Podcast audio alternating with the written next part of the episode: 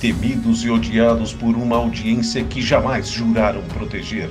Vindos de escolas para jovens nada superdotados. Eles se uniram para gravar o podcast mais mutante que você vai ouvir hoje. Você está ouvindo GNX Positivo. Fala galera, beleza? Começando o quinto episódio do programa GNX Positivo. Eu sou o Will e eu também fui surpreendido pelo gemidão da vampira na dublagem do filme, hein? Oh, essa eu não lembro não, cara. e aí, galera, aqui quem fala é o Gustavo Silva e eu já fui hate do Hugh Jackman. Eita, aí sim, hein? Muito bem. É, depois de uma pequena pausa, né, nós voltamos com o nosso podcast. Agora com uma abertura especial aí, né, gravada pelo nosso amigo Wendel Cabral, lá do, do Instagram Tionossauro X tá? É, muito obrigado, Wendel, aí, pela gentileza e pela boa vontade de gravar essa abertura para nós. Pô, valeu, Wendel. Você tem uma puta voz, fez uma grande diferença aí pra gente aí. Brigadão mesmo. Certo. Bem, é, nesse ano de 2020 nós comemoramos aí 20 anos do filme X-Men, né? Aquele primeiro filme, X-Men o filme. E nós aqui do GNX Positivos nós não poderíamos deixar passar né, essa data, né, Will? Cara, uma data especial para um filme mais especial ainda, né, cara? É um, um filme que tem uma importância é, bem bacana aí para os filmes atuais agora de super-heróis. Sim. Bom, ao longo do programa, né, como de costume, nós vamos inserir na edição depois algumas participações é, de amigos aí de páginas parceiras lá do Instagram. Desde já, muito obrigado aí ao pessoal que está participando junto com a gente e vamos começar. É, vamos começar falando um pouquinho sobre a experiência que a gente teve quando assistiu o filme pela primeira vez. E aí, Gustavo, como que rolou para você? Bom, é, esse primeiro filme, como ele é do ano 2000, né? Na época eu estava no auge da minha pré-adolescência, né?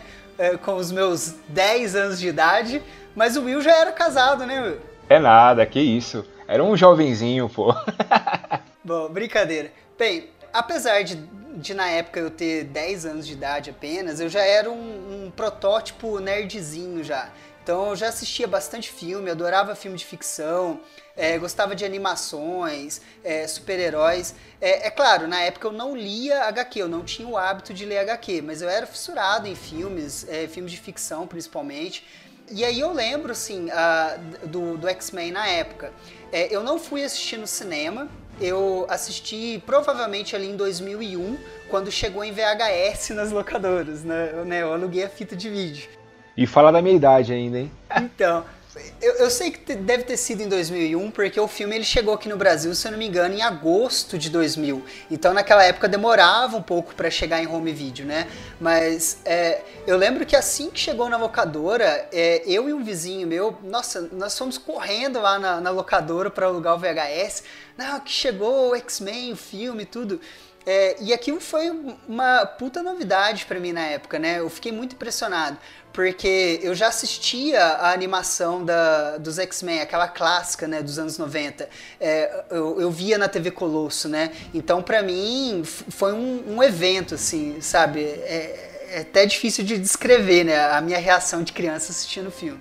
Cara, eu, eu era um moleque também, era um jovenzinho, e eu já, já acompanhava os gibis do X-Men, uh, não como eu acompanho hoje, eu comprava meio que aleatório, assim. Eu acho que, eu não sei, eu não tinha inteligência pra é, saber que todo mês tinha um gibi na banca, mas eu comprava quando ia na banca. E acompanhava é, assiduamente o, o desenho também dos anos 90, né? E, meu, quando é, rolou a, a, propaganda que ia sair o filme, cara, foi foda. Inclusive saiu na época também no, nos quadrinhos, na época formatinho, né? Na contracapa, uh, o anúncio do filme. E, meu, foi sensacional para mim. Bom, então, na época eu fui no cinema e, meu, foi uma emoção muito grande. E interessante que quando eu assisti essa semana o filme para gravar o podcast, cara, quando começou o filme, aquela introdução, é, eu me senti aquele garoto sentado no cinema assistindo o filme, cara. A mesma emoção, assim, foi muito bom. Também curti bastante ter assistido de novo essa semana. É, bom, eu brinquei na abertura que eu fui hate do Hugh Jackman pelo seguinte, Hoje em dia, né, com, com o advento da internet, né, o pessoal mais jovem que está ouvindo a gente, né, muitos nem eram nascidos ainda no ano 2000, né, uhum. 20 anos atrás. Hoje em dia é muito comum, nós temos internet, vemos todas as notícias, é, fofocas, é, o pessoal vaza foto de bastidores das gravações, é, só que nessa época não tinha nada disso. É, já existia, claro, internet, uhum. só que ninguém, né, ninguém tinha internet em casa no, nos anos 2000. Só o pessoal que era rico mesmo, é, aí a, no, a, nossa fonte de informação eram as revistas, né? Aquelas revistas, revista 7, é, as revistas que chegavam na banca que falavam sobre filmes. E eu lembro que eu vi é, a, o anúncio do Hugh Jackman num, numa revista. Falava, ah, esse ator, é, sei lá o quê, bababá, falava um pouco dele.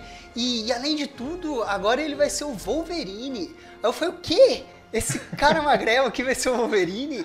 E, e né, se fosse nos dias de hoje, né, o pessoal já ia pra internet, uhum. ia falar mal, nossa, esse cara não vai servir e tal, igual o pessoal faz hoje com o Jared Leto, é, é, Robert Pattinson, enfim. Uhum. Mas naquela época não tinha ninguém para reclamar, né? Eu lembro que eu reclamei comigo mesmo. Porque a, a, minha ideia de Wolverine era aquela do, da animação, né? Sim. Do sim. Wolverine baixinho, parrudo, enfim. Fala galera do GNX Positivo. Aqui quem tá falando é o Rafael Monteiro de Castro do canal HQ, tudo o que você precisa saber. Quem não conhece ainda, dá uma olhada lá no YouTube. E primeiro filme dos X-Men é um marco, né? É o que deu início à era que a gente vive hoje, onde os filmes de super-heróis são a coisa que mais dá dinheiro em Hollywood. Tudo graças a esse filme aí que quebrou a barreira e o preconceito de que a adaptação de super-herói, fora Batman e Superman, era sempre uma coisa ridícula. E o filme é muito decente, é um filme um ótimo começo para toda essa era que a gente vive. É, depois foi melhor ainda com X-Men número 2, para mim é, o X-Men 2 é o melhor filme dos mutantes, mas X-Men 1 também foi muito legal. Eu lembro que cheguei a dar uma lacrimejada a hora que eu vi aquela primeira cena do Magneto no campo de concentração, primeira vez que aparece o Wolverine, eu não acreditava que eu estava vendo aquilo. Realmente é um filmaço. Valeu, galera. Parabéns pelo trabalho aí. Will, eu acho que é, acho que agora seria legal a gente comentar um pouco qual que era o cenário, né, de filmes de heróis ali no ano 2000, né? Então, cara, os filmes, é, como a gente sabe que o, o X-Men ele deu um, um pontapé inicial nessa era de ouro, antes dele tinha poucas coisas filmadas de qualidade, né, de super-heróis. É aquela coisa, né? Por exemplo, é, o, o, MCU, né? Ele começou lá com o Iron Man em, em 2008, certo? Certo. Já fez mais de 10 anos. Então, uh -huh. a molecada adolescente os adolescentes de hoje cresceram é, com, essa, com esse boom de filmes de super-heróis, de, de to, ah, sei lá, a cada dois meses tem um filme de herói diferente passando no cinema, Sim. todo ano tem. E, só que na nossa época né, de adolescente não era assim. O, você comentou, tinha alguns filmes, é, alguns bons, mas a grande maioria ruim, né? Eu, eu, acho que assim, dos bons a gente poderia destacar talvez é, os do Superman, né, do Sim. Christopher Reeve que começou lá na década de 70, né, final da década de 70, uhum. e os clássicos do Batman, né, do, do Tim Burton, né, o Batman o 1 e o, e o 2, né, o Retorno. Sem muitos comentários do 3 e do 4. Mas é claro, né? Tivemos vários outros ada outras adaptações de heróis, né? Tivemos é, o Justiceiro com o Dolph Lundgren uhum. no final da, da, década de 80. Tivemos o Juiz Dredd é, em 95. Tivemos Fantasma. Tivemos o filme do Spawn. É, enfim, o, os mais próximos ali da data do, do X-Men era o Spawn, né? O Soldado do Inferno em 97. Uhum. Que na época eu achei legal, mas. Eu gostei na época também, cara. Hoje eu não tenho coragem de assistir de novo o Spawn, cara, porque eu sei que é porqueira. Uhum. Teve o Blade, né, o Blade, o Caçador de Vampiros, em 98, que por mais que tenha sido um bom filme esse primeiro, não tem aquela cara de herói. Uhum. Cara, eu não sei se, se é porque eu era criança tal, mas eu gostava desses filmes, cara. Eu não, eu não, eu não tinha um olhar crítico, né, para esses tipos de filme. Eu gostava pra caramba, cara. Eu, acho que não, não analisava muito, assim, a a questão de, de roteiro tal, do investimento que eles faziam na, na produção. Mas eu gostava. Bom, é, eu acho que assim, o de filme de herói, o grande vilão dessa época, que todo mundo fala mal, é o Batman, é, Batman Robin, de 97, né, que foi feito pelo Joel Schumacher. É, cara, esse filme jogou lá para baixo mesmo os filmes de herói. Virou aquela coisa galhofa. Sim. É, o, o próprio mercado né, de cinema ficou receoso de investir em cinema de herói. É, é, claro que tiveram vários outros culpados também, mas o Batman ali estava bem fresco na memória, né? Na época do, do X-Men. O Batman Milos? É, o Bate-Cartão, isso mesmo. e eu vi no cinema esse filme, hein? Bem, aí veio o X-Men, né? O X-Men ele começou a ser filmado, se não me engano, em 99, né? Ficou pronto depois é, em 2000. E ele é cotado, né? Ele é, é muito falado que o X-Men deu o pontapé inicial que, que fez com que hoje nós tivéssemos Vingadores, é, né? Tudo bombando no cinema, Liga da Justiça, né? Uhum, nossa. O X-Men ele é apontado assim como é, grande pontapé inicial porque ele, eu acho que a gente podia destacar dois elementos legais nele. Eles colocaram um pé na ficção científica e no realismo, né? Então eles tiraram aquela áurea de galhofa, né? Aquela coisa uhum. é, engraçada, colorida e vilão com aquelas frases bobas que quer dominar o mundo, blá blá blá. Sim. Eles deixaram uma coisa mais pé no chão para ficar crível, né? E, e, a outra, outra coisa que contribuiu também foi os efeitos especiais, que nessa época, né, ano 2000, é, nós tivemos ali na mesma época o Matrix, né, de 99. Sim. A tecnologia já estava assim num ponto legal para realmente começar a investir em filmes de heróis. Exatamente. Eu acho que foi uma, uma, uma jogada muito bem pensada, cara. Deles tentarem manter algo, algo próximo do realismo, né? Algo que você é, assista e e consegue imaginar que exista de fato, né? Tirando os efeitos especiais, né? E, e, é bem diferente do, do lance que rola hoje, né? Eu acho que o Brian Singer, ele segurou bastante o pé e foi uma, uma ideia acertada dele, cara. Principalmente na, no lance dos uniformes. Olá, pessoal que está aí acompanhando o GNX Positivo. Eu sou a Samília, redatora do site do Fidedigno, e na minha concepção, sem dúvidas, o primeiro filme dos X-Men gerou um grande impacto cinematográfico. Acredito que até no entretenimento como um todo, porque ele foi o grande chamariz que fez os estúdios Marvel a criar o seu próprio universo cinematográfico que conhecemos nos dias de hoje, inclusive a nos envolver, a criar um interesse, né, por tantos desses personagens que inclusive nós conhecemos conhecíamos até então através da série animada dos anos 90 ou pelos quadrinhos antes dos filmes estrearem. E agora temos aí esse leque de filmes com tantos personagens que arrecadam muito sucesso de bilheteria nas mãos do diretor Brian Singer. Bom, galera, agora a gente vai falar um pouquinho sobre a produção do filme, tá? Como todo mundo sabe, né, X-Men estava nas mãos da Fox, né, do estúdio Fox, e a Fox tinha comprado os direitos para produzir os filmes dos X-Men em 94.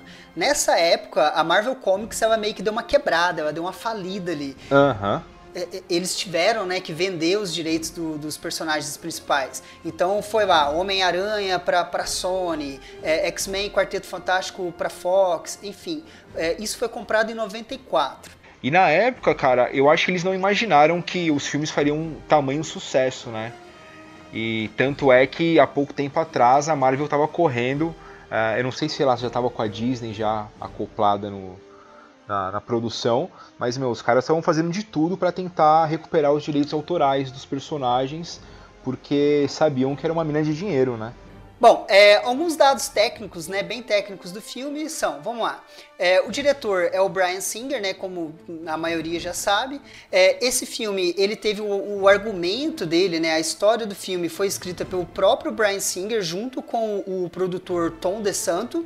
E aí o roteiro ficou por conta do David Hayter, né? É, só que o X-Men, o pessoal já queria fazer filmes com eles é, desde os anos 80, quando tava o auge né, lá nos quadrinhos.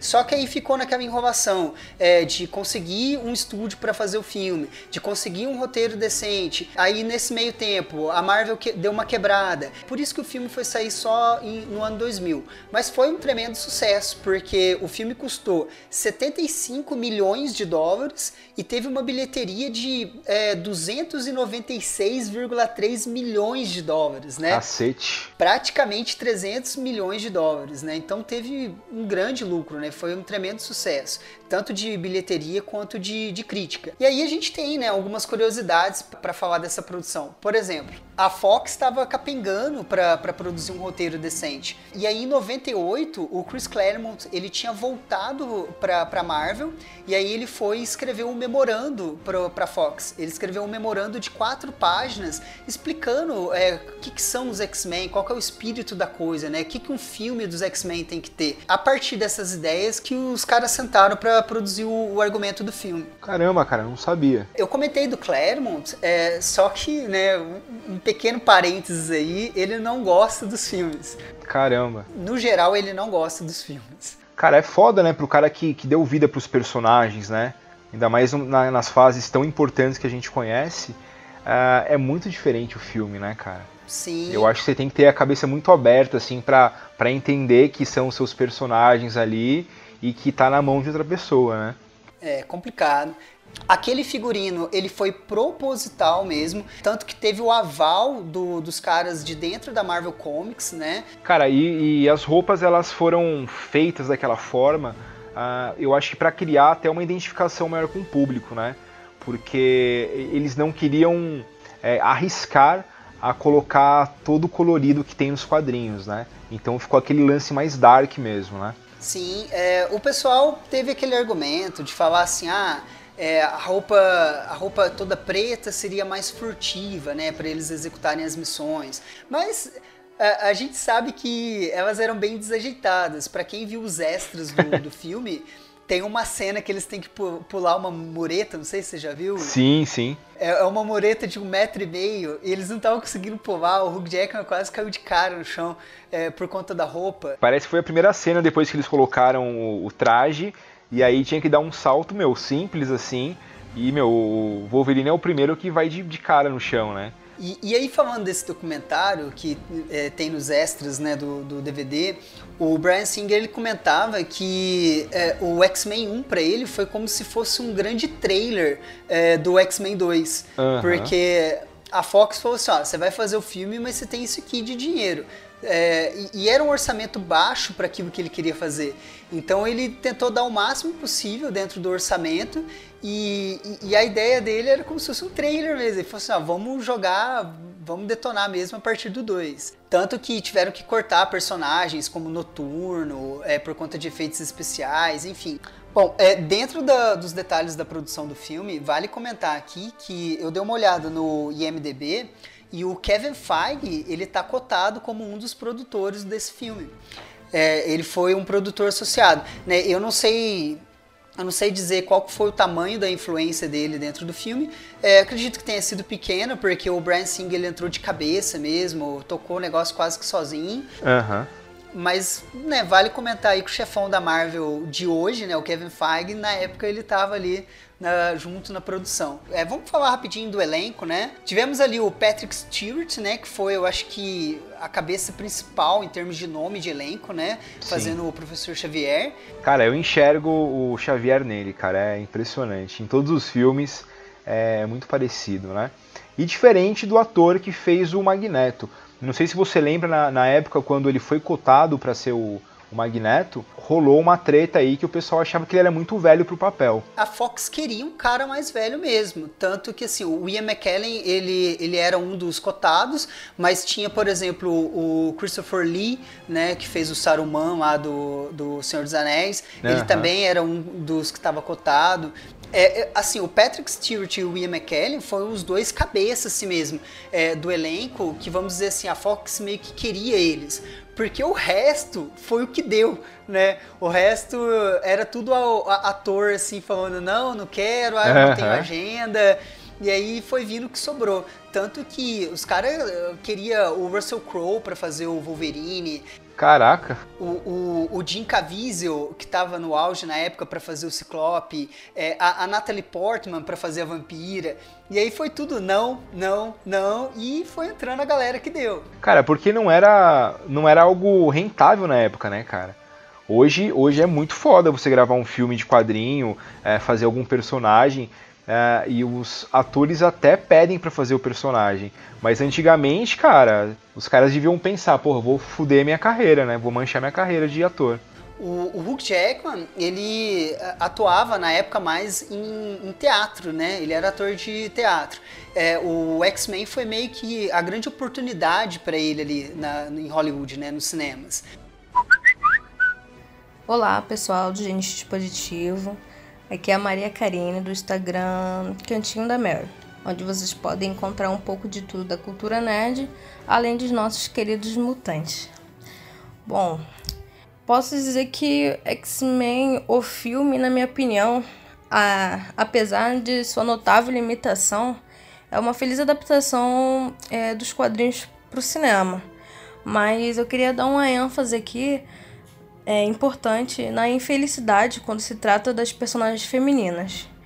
Do quanto elas foram mal aproveitadas nesse filme, na trama, ficaram sem uma voz ativa e apenas aparecem brevemente para compor elenco ou até mesmo para abrir um espaço para algum romance na trama, é, algum triângulo amoroso, enfim, é isso é bem triste. Posso citar o exemplo né, até da Tempestade, que sempre foi uma personagem tão loquaz, sempre comunicativa, muitas vezes a cabeça por trás de um grande feito, de um grande acontecimento.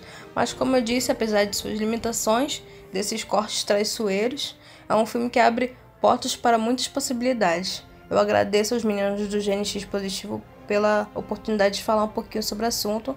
Um abraço. Bom, e agora passando para a parte é, que a gente vai falar sobre o enredo do filme.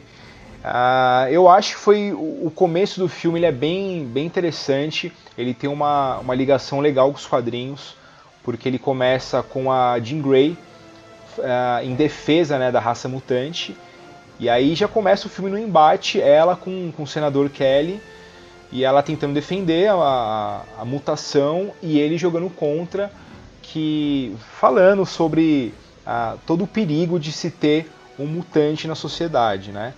Então rola essa, esse embate dos dois aí, o Xavier tá meio que olhando ali, observando, e eu acho que meu, é uma cena perfeita para começo de filme. Bom, o pontapé inicial do filme é justamente esse embate mesmo entre Jean Grey e o senador Kelly, porque o senador Kelly ele queria aprovar uma lei de registro mutante. Toda pessoa que fosse GNX positivo, que fosse taxado pelo governo, né, que fosse tivesse isso registrado, sei lá, na identidade deles, alguma uh -huh. coisa assim. E aí o que que acontece? Qual é o plot do filme? O, todos os líderes, não todos, mas os principais líderes mundiais, eles iam se reunir em Nova York, né? Ia ter uma grande reunião da, da, da ONU. E aí o Magneto, ele tinha um plano. Ele criou uma máquina, né, que transformava humanos comuns em mutantes. Uhum. E, e, essa máquina, é, é, ela, ela era alimentada pelo poder do magneto, pelo poder de magnetismo dele. E aí ele ia ativar essa máquina na hora que estivesse rolando a reunião para transformar todos eles em mutantes. E aí eles voltavam para casa, né, já com a mutação, para que eles tivessem um pensamento diferente, né, é, diante das nações é, em relação aos mutantes. É, porque o pensamento dele era o seguinte: a, os mutantes eram a minoria no planeta. Então, ele transformando mais. É, transformando não, né? Ele forçando essa evolução da, dos seres humanos para mutante para que houvesse uma mudança de pensamento. E para o Magneto, é, para ele os fins justificam os meios, né? Tanto que para fazer o teste, é, para ver se a máquina funcionava ou não, ele foi direto no senador Kelly, né? Ele sequestra o cara uhum. e já testa a máquina nele. E aí como que a trama é levada, né? Nós temos ali o, o, Wolverine e a Vampira, que a gente poderia destacar como se fossem os dois é, personagens principais do filme. Sim. Porque meio que as coisas vão acontecendo em torno dos dois e você vai acompanhando o plot. O Wolverine, ele era um mutante, né, cachorro louco, lobo solitário, uhum. é, vi, vivia pelo mundo aí. Ele encontra por um acaso a Vampira, e, e aí ele começa meio que tomar conta dela, uma relação meio paternal, né? Eles são atacados pelo pessoal da Irmandade dos Mutantes, né? O pessoal do Magneto. E nesse momento eles são é, é resgatados pelos X-Men, né? E aí que os dois ficam no meio desse, desse cabo de guerra, né? O Escova Xavier e Irmandade dos Mutantes. Exato, e é legal, cara, porque a gente vai eles fazem uma introdução do que é a escola do Xavier para eles e a gente vai aprendendo junto com eles o que rola na escola, né? É, qual que é a ideia do, do, do, professor Xavier. Então a gente vai conhecendo junto com os dois personagens, com o Wolverine e com a Vampira, como funciona toda a ambientação do filme. Então o Xavier explica sobre a mutação, sobre os mutantes, que ele tem uma escola onde é uma escola de fachada para jovens superdotados, só que ele abriga mutantes. Então é bem legal esse lance da gente entender o plot do filme junto com os personagens. Bom, e aí, né, onde que a vampira se encaixava na ideia do Magneto? É, como aquela máquina que ele criou, ela, era alimentada pelo poder do Magneto, essa máquina ela debilitava muito ele. Então, se ele usasse a máquina na potência máxima, ele ia acabar morrendo. E aí, como a vampira ela tinha o poder de absorver outros poderes, ele pensou, ah, vou usar essa menina, ela que morra na máquina, né? Eu acho que na época eu não prestei muita atenção nesse, nesse plot aí.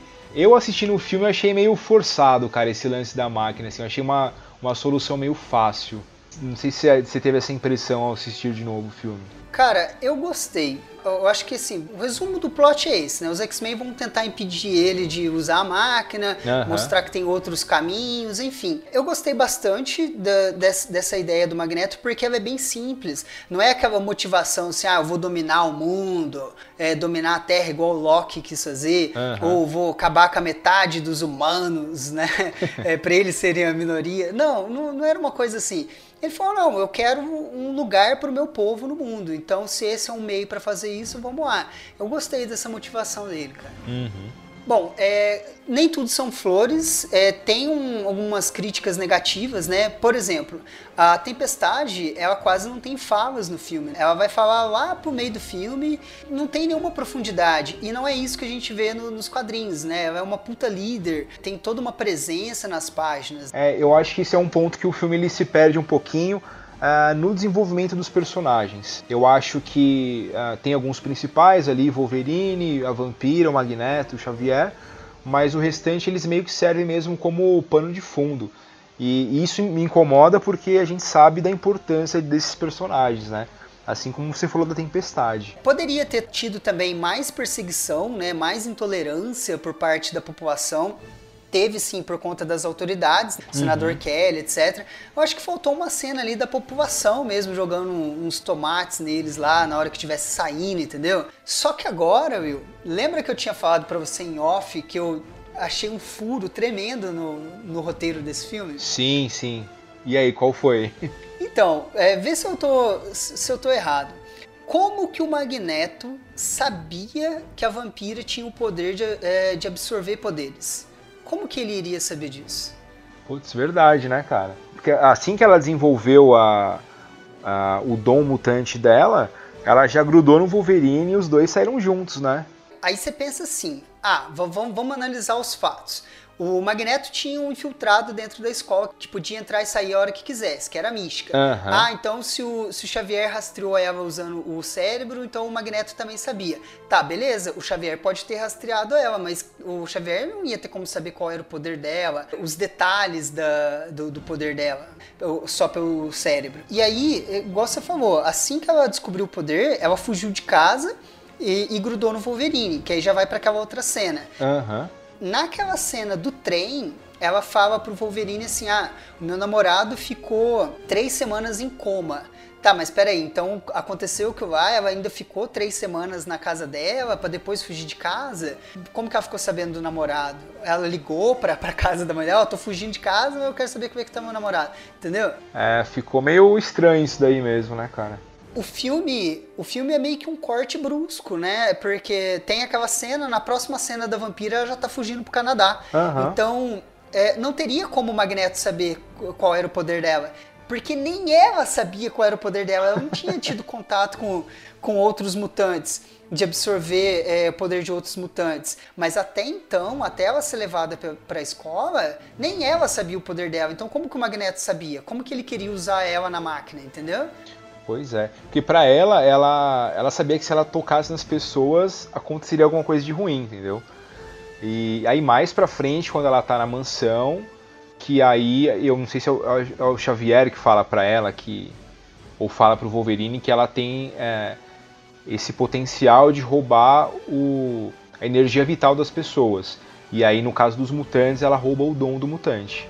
Mas fica aí, né, esse furo aí. Se alguém conseguir explicar. Caramba, legal isso daí. Fala pessoal, beleza? Aqui é Diego Mendonça do Nerd Histórico. E cara, 20 anos atrás surgiu no cinema X-Men, um filme que foi uma febre, velho. E aqui no Brasil, a editora Abril, né, que lançava na época os gibis da Marvel, lançou quatro gibis especiais baseados no cinema. E um era a sua versão oficial do filme, né, sua, sua quadrinização, e três prelúdios, um com a Vampira, um com o Magneto e um com, com o Wolverine. E o bacana é que cada capa tinha os atores do filme, velho. Era o Hugh Jackman, o Ian McKellen, a Anna Paquin. E eram prelúdios, tá? Esses três. O da Vampira mostrava um pouco mais ela adolescência, né, com, com, o namorado dela, que ela beijou, que foi em coma, o bullying que ela sofreu na escola, ela pegou um caminho pro Canadá, né, uma carona, enfim. O do Magneto é baseado no seu passado lá, na, ainda criancinha, aquela primeira cena lá do filme dos X-Men era revisitada aqui, nesse, nesse gibi. E o do Wolverine também era seu passado, agora com uma alteração interessante, porque assim, ele citava uma mulher no gibi, eu acho que era a Raposa Prateada, não lembro se era ela mesmo, mas no cinema isso não acontece, e ela nem é citada, então assim, fica aí essa curiosidade. Bom, Will, eu acho que agora a gente poderia é, falar um pouco um paralelo com os quadrinhos, né? O que, que tem de semelhante, o que, que ficou de diferente. O que, que você acha? Bom, cara, eu acho que um, um, um dos grandes probleminhas assim do, da franquia, cara, eles não desenvolvem muito bem os personagens, né? Não sei se é porque a gente lê há muitos anos o, os quadrinhos e aí a gente sente falta de algumas coisinhas assim. Bom, cara, eu acho que o principal, assim, a principal semelhança com os quadrinhos que foi muito bem feito no filme é o embate ideológico do, do Xavier com o Magneto, cara. Eu acho que isso é o principal da, da dos quadrinhos e é o que puxou o, o, a emoção pro, pra franquia, né? Sim, é, é, eu acho que eles conseguiram captar bastante também é, aquela metáfora das minorias. É, você vê pela aquela cena que o senador Kelly, depois que ele se torna mutante, ele passa mal, ele tenta ir num hospital, mas aí ele não é atendido. Isso não é mostrado, ele só fala que isso aconteceu. E aí na hora que ele tá falando com o Xavier, ele fala: "Ah, eu tentei ir no hospital, mas aí o Xavier complementa, ele fala: "Mas você foi tratado como um mutante, né?" Nossa, que foda, hein? Bom, outras coisas que ficou bem parecido com os quadrinhos foi a relação paternal que o Wolverine tinha com a vampira. Porque para quem lê, sabe que os autores gostam sempre de colocar algum personagem adolescente para contrastar com ele, né? Sim. É, tivemos no, nos próprios quadrinhos a Vampira, a Kit Pride, a Jubileu, a X-23, né? Para essa vampira do filme foi meio que uh, uma mistureba de, de Kit Pride com o Jubileu. Exato. E aí o, o, Brian Singer, ele optou pela vampira. Ah, mas por que então porque ele não pôs a Kit ou a Jubileu? Ele optou pela vampira porque ela dava meio que, pelo poder dela, aquela questão de alienação, uhum. né? Ela era a alienação em pessoa, né? Literalmente falando. Cara, e outra coisa interessante que que meu, ficou até engraçado, é a relação ali do Wolverine, Jean Grey e o Ciclope, né? Tipo, logo de primeiro o, o Logan já fica ali meio mexido por ela tal. E aí ele tenta dar uma seduzida nela, jogar umas cantadas meio velha. E aí já rola aquele, aquela treta dos dois, né, meu? Do Ciclope e do Wolverine. Bem, bem lembrado. É, bem, bem dos quadrinhos mesmo. E aqui vale um pequeno comentário. É, o Fera, ele estava no roteiro original desse primeiro filme, só que por conta de, de orçamento eles tiraram o Fera. E aí eles pegaram os elementos dele e passaram para Jean. E aí eu não sei se você lembra que no filme ela é chamada de doutora Jean Grey, né? Sim. É, ela é uma médica no filme, ela examina o Wolverine. Isso não era a função dela, era para ser do Fera, entendeu? Caramba, aí meio que jogaram para ela. Bom, é, o senador Kelly também, né, que apareceu em várias sagas ali, anos 80, anos 90, né, tá bem representado no filme. Uhum. É, a, aquela cena com o namorado da vampira também tem nos quadrinhos. Sim. É, não é no quarto dela, né, mas tem a cena sim. Cara, outra coisa interessante que eu me liguei depois no filme foi a participação do Stan Lee, cara. Cara, foi uma das primeiras aparições dele, né? Que é a parte onde o senador Kelly ele sai da praia E aí ele começa a andar, todo mundo olhando para ele meio chocado, e aí o Stan Lee tá com a galera olhando ali meio assustado para ele. Na época que eu assisti quando eu era criança, eu nem sabia quem era Stan Lee, mas hoje, né, vendo o filme de novo, a gente já fala, já enxerga o bom velhinho ali, né? Exato. Algumas coisas diferentes do quadrinho, a gente pode falar assim rapidamente. É, as roupas, né, a gente já comentou bastante aqui. Uhum. O Bob Drake, adolescente, nos quadrinhos ele teria a mesma idade do, do Ciclope, mais ou menos. É, no filme ele ficou como um adolescente. Assim como o Anjo, depois no X-Men 2, também era um adolescente, né? Uhum. A vampira, ela não tem no filme os poderes da Miss Marvel. É, isso foi até bom. Acho que se enquadrou mais na proposta do, do filme, de ficção.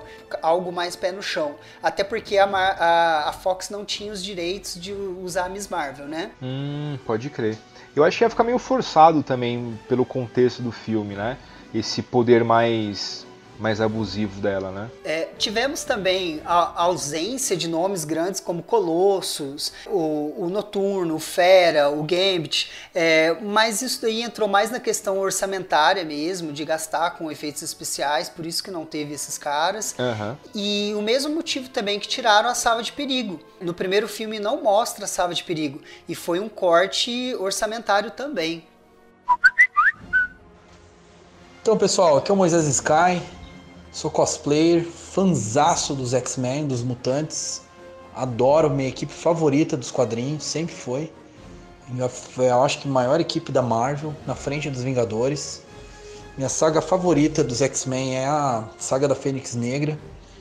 E sobre agora o filme, né? Vocês estão fazendo o podcast aí. Ah, o filme, assim, eu gosto muito do filme 1. Eu só não gosto muito dos uniformes, né? Eu acho, principalmente o uniforme do Wolverine o Wolverine sem a máscara não rola, sabe? A Tempestade ficou legal, o Ciclope ficou legal, mas o Wolverine não. O Wolverine eu não gostei. Eu também acho o Magneto um pouco velho demais, sei lá. É... Os vilões até que tão, tão bons assim. Mas tirando isso, eu acho que para mim o pior foi o Wolverine. Para mim o Wolverine sem máscara não é o Wolverine. Não, não aguento ver o Wolverine sem máscara. Beleza? Aquele abraço para vocês aí, sucesso! É, a gente podia falar um pouco do impacto que esse filme teve nas outras mídias, né? Nos quadrinhos, no cinema, na TV. Uhum. Nas HQs, a escola Xavier realmente se tornou uma escola, né? Com vários alunos. Isso foi uma contribuição do Brian Singer, porque ele olhou para os quadrinhos e falou assim: tá, mas é uma escola e tem meia dúzia de alunos lá. É, vamos colocar a criançada ali. E aí ele fez isso no filme e isso repercutiu nas HQs depois. Cara, uma puta sacada, né? E eu acho que isso contribuiu com o crescimento de personagens mutantes. Porque, meu, você tinha que encher escola e tinha que colocar personagem, né? Não, não era só colocar um, um garoto ali de boné e com uma mochila, né? Então, sempre que quando rolava alguma apresentação de alguma turma, sempre tinha algum personagem com poder diferente ali que seria ah, essencial para alguma equipe, né? Sim, isso foi amplamente explorado ali no Novos X-Men do Grant Morrison, né? Que ele que pegou e adotou essa ideia para os quadrinhos, de fazer virar uma escola mesmo, com criançada. Bom, outra coisa que repercutiu nas HQs foi os visuais, que, que ficaram parecidos com o filme. Tem gente que acha que foi a fase do Grant Morrison que inspirou o filme, mas na verdade é o contrário, porque a fase do Morrison começou em 2001, uhum. depois do filme. É uma fase bem consagrada, né? O, os fãs gostam bastante dessa fase dele aí. E eu mesmo achei que fosse ao contrário, cara. Em off a gente falando, eu falei, porra, né? O, o filme foi inspirado nos quadrinhos, aí não. O filme inspirou o quadrinho. É, o, outro quadrinho que também, da mesma época que teve o visual influenciado, foi a linha Ultimate, que começou na mesma época. Né? O, o Ultimate X-Men foi de 2001, né? a mesma época do, do e quem pegou para escrever foi o Mark Millar. Uhum. E o Mark Millar ele nunca tinha escrito X-Men, então a referência maior que ele teve mesmo foi o filme. Então todo aquele visual, umas roupas mais pretas, assim, pegada pé no chão que tem no universo Ultimate do, dos X-Men, foi influenciado pelo filme também. O universo Ultimate em geral ele tem essa esse lance mais pautado no pé no chão, né, cara? O uniforme assim de geral assim dos personagens é um lance mais crível, né? Que, que se assemelha muito com uma roupa que você pode é, usar no dia a dia, né? Sim, e para fechar uh, o impacto nos quadrinhos, como todos os outros filmes depois é, dos X-Men teve, esse filme também teve adaptações em quadrinhos. Então tivemos quatro quadrinhos aí, é, uma quadrinização oficial é, do filme é, e três prelúdios, né? Um prelúdio com o Magneto, com a Vampira e com o Wolverine. Você chegou a ler, Will? Não, cara. É, eu não sei se hoje ainda rola isso daí, mas era era de praxe na época, né? Quando rolava algum filme eles trabalhavam essa quadrinização, né? Inspirada no filme, né? Como se fosse um prólogo, alguma coisa do tipo. Mas eu não acompanhei na época, não. E, cara, é interessante uh, a repercussão que rolou depois desse filme. Uh, eu não sei qual, qual a sequência certa dos filmes, mas uh, depois do X-Men 1, eu acho um grande filme de sucesso que veio, cara, é, influenciado por esse lance de super-herói foi o Homem-Aranha, né? Sim, que, foi um 2002. filme que. Exato, que, meu, veio arrebentando tudo o filme. Que para muitos é, é o melhor filme do Homem-Aranha, né? O Homem-Aranha que existe ali é, o, é daquele filme, né? É, depois que o pessoal viu que deu dinheiro, que fez sucesso, que a galera aceitou, foi um atrás do outro. Teve o Homem-Aranha em 2002, o Hulk em 2003, aquele com o Eric Bana, uhum. o Demolidor do Ben Affleck em 2003. Nossa. A, a Mulher Gato da Halle Berry em 2004. Não, esse é ruim demais, cara. Esse é... O Hellboy em 2004 também, Justiceiro em 2004, Quarteto Fantástico em 2005.